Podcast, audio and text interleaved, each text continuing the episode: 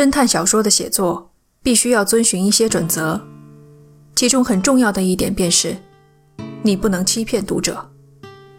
若是从第一章到倒数第二章都在讲述一个扑朔迷离的凶杀案，结果最后一章宣布这只是一个意外，那这本侦探小说毫无疑问是个不合格的作品。写作有准则，现实没有。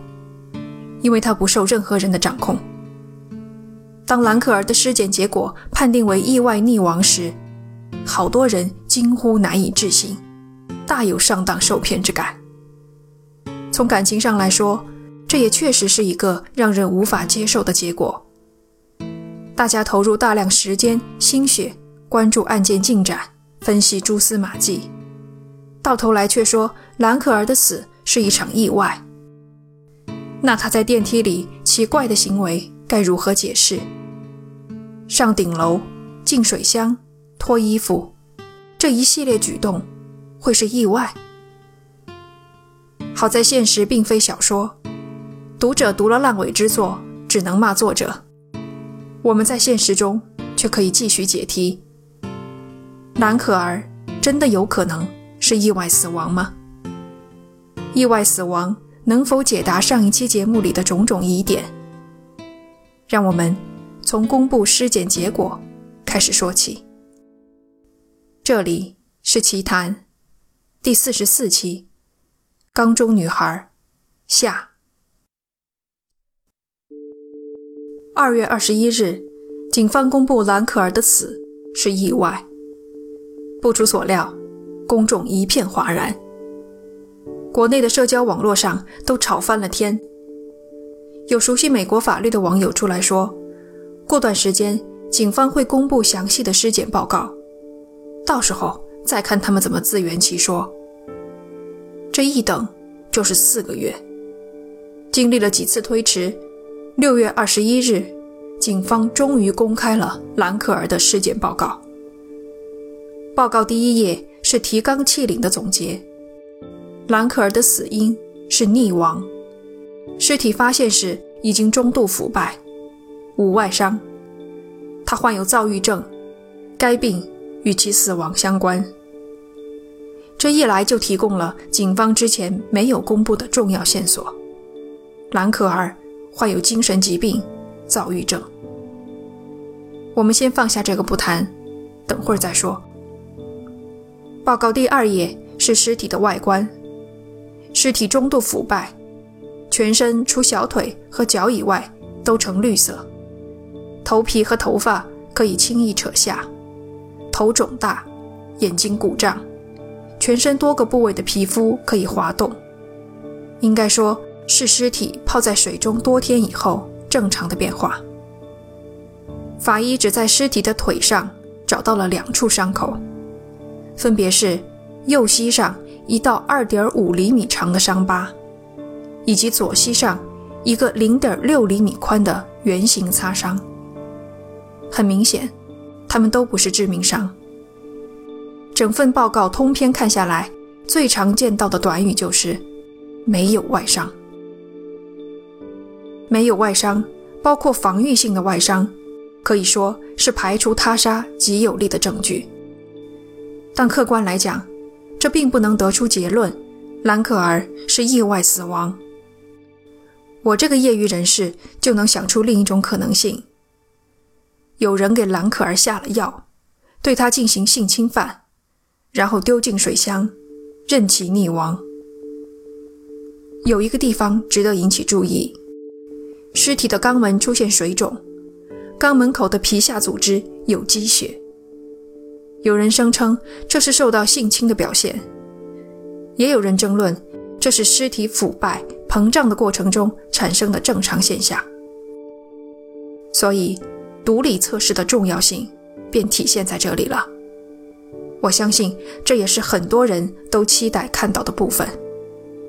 法医分别提取了心脏血、胃内容物、脾、胆、大脑和肝脏的样本。送去做毒理测试。由于尸体在水中泡了很多天，血液大量流失，因此样本不足。法医专门指出了这一点。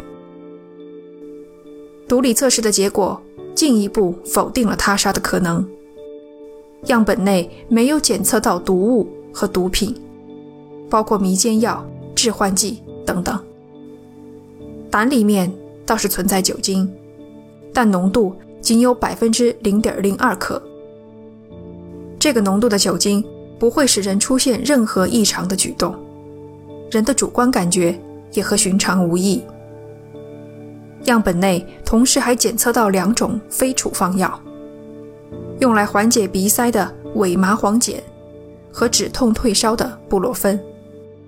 这两个是在任何一家药店、超市就能轻松购买的药品，品牌也都是大厂生产的常见牌子。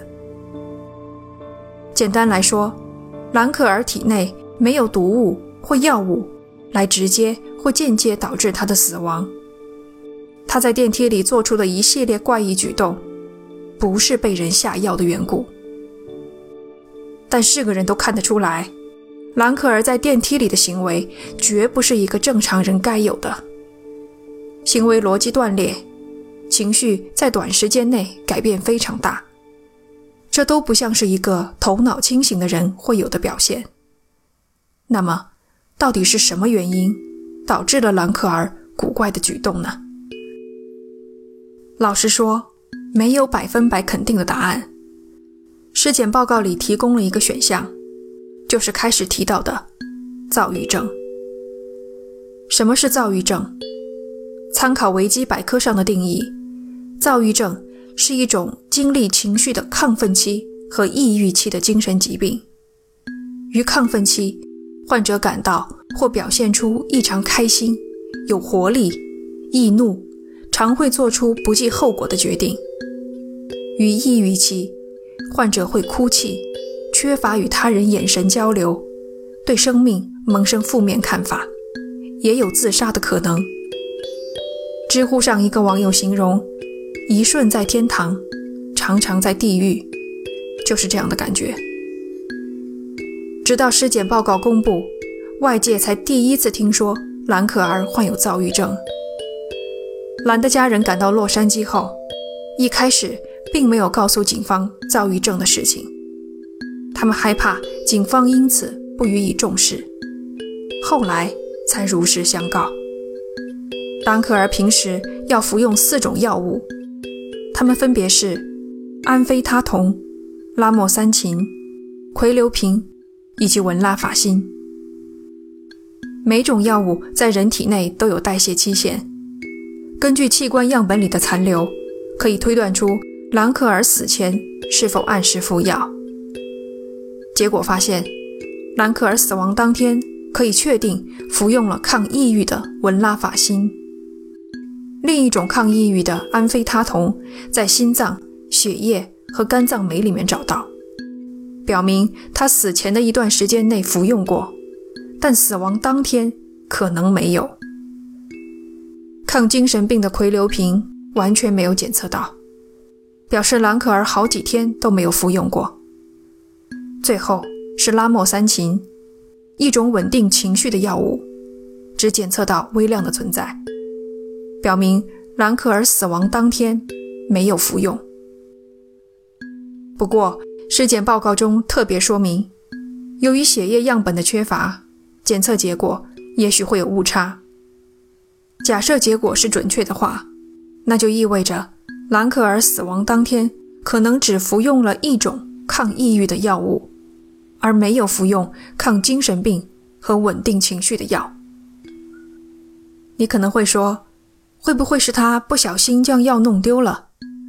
这些药都是处方药，兰可儿又身在国外，所以没办法及时补上来。可事情怪就怪在，警察搜索了兰可儿的房间，在他的行李箱里发现了没有吃完的药。那么，会不会是他偶尔疏忽，忘记吃药了呢？如果一天不吃药，是否就会造成行为翻天覆地的变化？对此，我不敢妄下结论。不过可以告诉大家一个很重要的信息：兰可儿的精神状况其实从她失踪几天前就开始不对劲了。上期节目里说过，网上可以找到一份公开的法院文件，由塞西尔酒店代理律师所准备。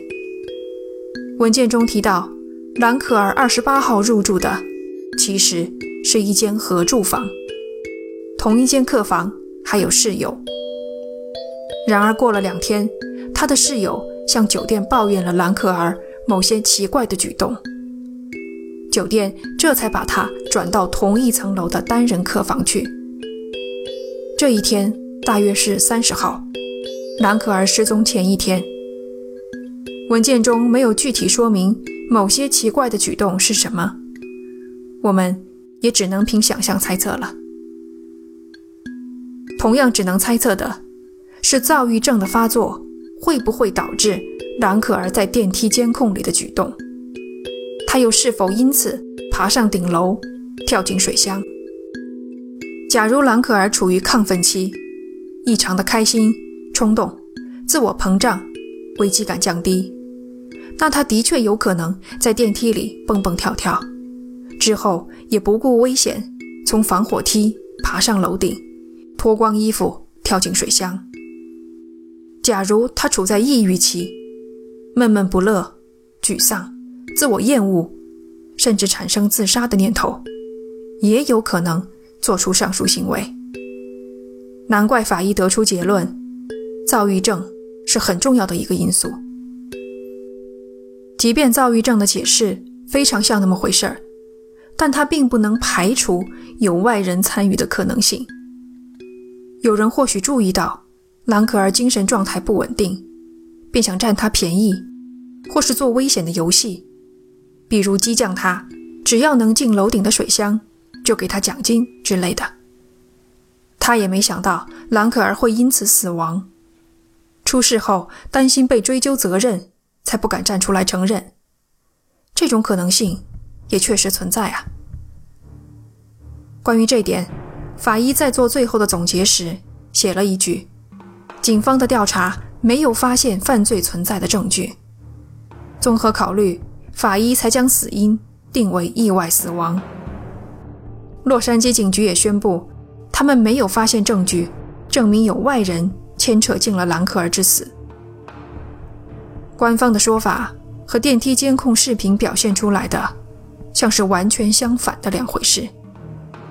因此，有人怀疑这背后是一个更大的阴谋。洛杉矶警方在包庇某人。如果固执的把阴谋论当成事实，事实反而就成阴谋论了。我倒是认为，洛杉矶警方是真的没有发现证据。兰可儿之死也没有牵涉到外人。是的，警方只公布了一段被裁剪过的电梯监控，但那不会是他们手头仅有的一点证据。我想起了两年前另一桩中国女孩在美失踪案——张颖颖绑架失踪案。这件案子上个星期开庭审理了，大家可以去关注一下。张颖颖失踪不久。警方只公布了一小段监控，张莹莹上了一辆黑色轿车，就此失踪。当时就有很多热心网友说：“为什么不去调阅周边各个路口的监控，找出汽车的去向，而是要在网上寻求公众的帮助？美国警察的工作效率怎么这么低下？”当嫌疑人落网，案件调查的过程披露之后，人们才知道。警方其实很早就查到那辆车了，还讯问过嫌疑人，只是没有证据，无法将其逮捕。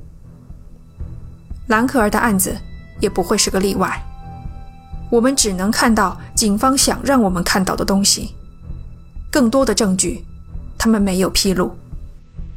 连我们都能想到的，专业的警察怎么会想不到呢？那么问题就在于，警方。为什么不披露这些证据？在准备节目时，我意外地搜索到了一个很有意思的东西。那是一个网站，公众可以通过这个网站向洛杉矶市几个政府部门提交申请，调阅他们的文件。有一个2018年6月4日向警察局提交的申请，申请人想调阅兰可儿一案中警方的办案记录，包括笔记、照片、电子邮件、短信等等。他尤其想弄清楚电梯监控视频被裁剪的原因，法医办公室认定死因为意外溺亡的理由，塞西尔酒店内的犯罪记录和最近发生的神秘死亡案件，最后是酒店内发生的谋杀数量。申请人的思路非常明确，就是要摒弃阴谋论，让兰克尔之死回归现实。一天后。洛杉矶警局给出了回复，拒绝申请。理由是，按照法律，政府公开档案时需要权衡公众的知情权和当事人的隐私权。警察局办案的记录就在不予公开的范围内，因此拒绝申请人的要求。所以还是那句话，我们只看得到他们想让我们看的东西。拿电梯监控被裁剪这件事来说，或许有其他人进入了电梯，但经过调查，证实他和案件无关。为保护当事人的隐私，警方便剪掉了这一段。兰可儿之死以意外溺亡结案了。有了躁郁症这个因素，似乎以前的疑点都能说得通，至少是勉强说得通。但这并不代表着新的疑点不会产生。这个女孩的死亡谜题还没到完结的时候。如果整件事情真的没有外人参与，那么蓝可儿会不会是自杀身亡呢？法医凭什么鉴定她的死是意外？从尸检报告里看不到相应的依据。我尝试着去想象。假设兰可儿不想自杀，而是因为躁郁症的发作意识不到危险，那么等她跳进水里，也应该有反应，比如抓挠水箱内壁、试图攀爬等等。她的指甲必然会有破损，可尸检报告却没有提指甲的情况。尸检结果说肛门口皮下组织有积血，自然令人怀疑。这是否是遭到性侵的证据？然而，看完整个报告，却没有性侵测试的结果。难道是法医的疏漏？不会的，附带的警方报告里，探员分明收集了相关物证。为何报告对测试的结果连提都不提一句？兰可儿的衣服也在水箱里发现。你可能已经预料到了，正是他在电梯监控录像里穿的那一身连帽开衫、T 恤、内衣裤、一双拖鞋以及一条黑色短裤。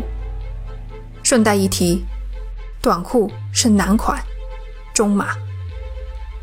每一件衣服上都沾满了沙子一样的颗粒。警方的报告里也提到了这种颗粒。这种颗粒到底是什么？不知道。除了衣物，还发现了两样东西：一张酒店房卡和一块手表，均是兰克尔的个人物品。房卡和手表都是随身携带的必需品，在水箱里找到很自然。可是还有一样更重要、更常见，可以说人人必备的物品，却消失不见——手机。兰可儿的手机始终没有找到。警方的第一次发布会上，就有记者问他们是否取得了兰可儿的手机。发言人的回答很微妙，他说：“我现在不是很想谈论手机的事情。”这很容易让人猜到，兰可儿的手机遗失了，无论是意外还是盗窃，警方不想打草惊蛇。那么，警方有没有尝试过定位手机信号呢？不知道。正因为还有这些疑点，所以始终都有人坚信兰可儿之死不是意外。这真是个难以调和的矛盾。说是犯罪，缺乏实打实的证据，说是意外，又有攻不下的疑点，一个解不开的谜题，难怪被人们讨论至今。按照惯例，讲到这里，我应该表明自己的看法，做一番分析。可是我打算放弃这样的安排，不是说我没有自己的看法，而是我觉得自己的看法并不重要。二零一三年九月，兰可儿去世七个月后，他的家人对塞西尔酒店提起了民事诉讼，状告酒店没能检查并找出潜在的危险。给兰可儿和其他客人的安全造成了威胁。酒店辩称，他们无法预料兰可儿会进入水箱，而且正因为他进入水箱的过程未知，所以不能说是酒店的责任。最后，法官驳回了家人的诉讼请求。家人会起诉酒店，在我看来，就等于默认了女儿之死是一个意外。关于兰可儿的讨论常年不衰，一定有数不清的热心人士想让他们相信女儿是被人谋害，想帮他们伸张正义。一定有难以计数的媒体想采访他们，他们却一次都没有接受过。我们常说要尊重死者，这句话就是一句口号，来证明自己政治正确。具体要怎么做？有几个人说得上来？直到我准备讲兰可儿的案子，我才认真的去想这个问题。某一瞬间，我忽然明白了。警方召开的发布会上，镜头扫过站在警探后方的兰家人、父母和另一个女儿。我原本预计他们应该是痛哭流涕，然而实际情况是，他们双目无神。呆滞、麻木。若要比喻，就像被抽了魂魄、只剩最后一口气的活死人。在那一瞬间，我明白了尊重死者的标准。作为一个创作者，摸着良心说，敢不敢把自己的作品拿去给这些失去至亲、形如活死人的家属们看？如果敢，那就是真的尊重死者；如果不敢，就算故事再精彩绝伦，也得好好想想，是否有消费死者的嫌疑。这将是以后我做节目的准则，请大家一起监督我。感谢你的收听，这里是奇谈，我们下期见。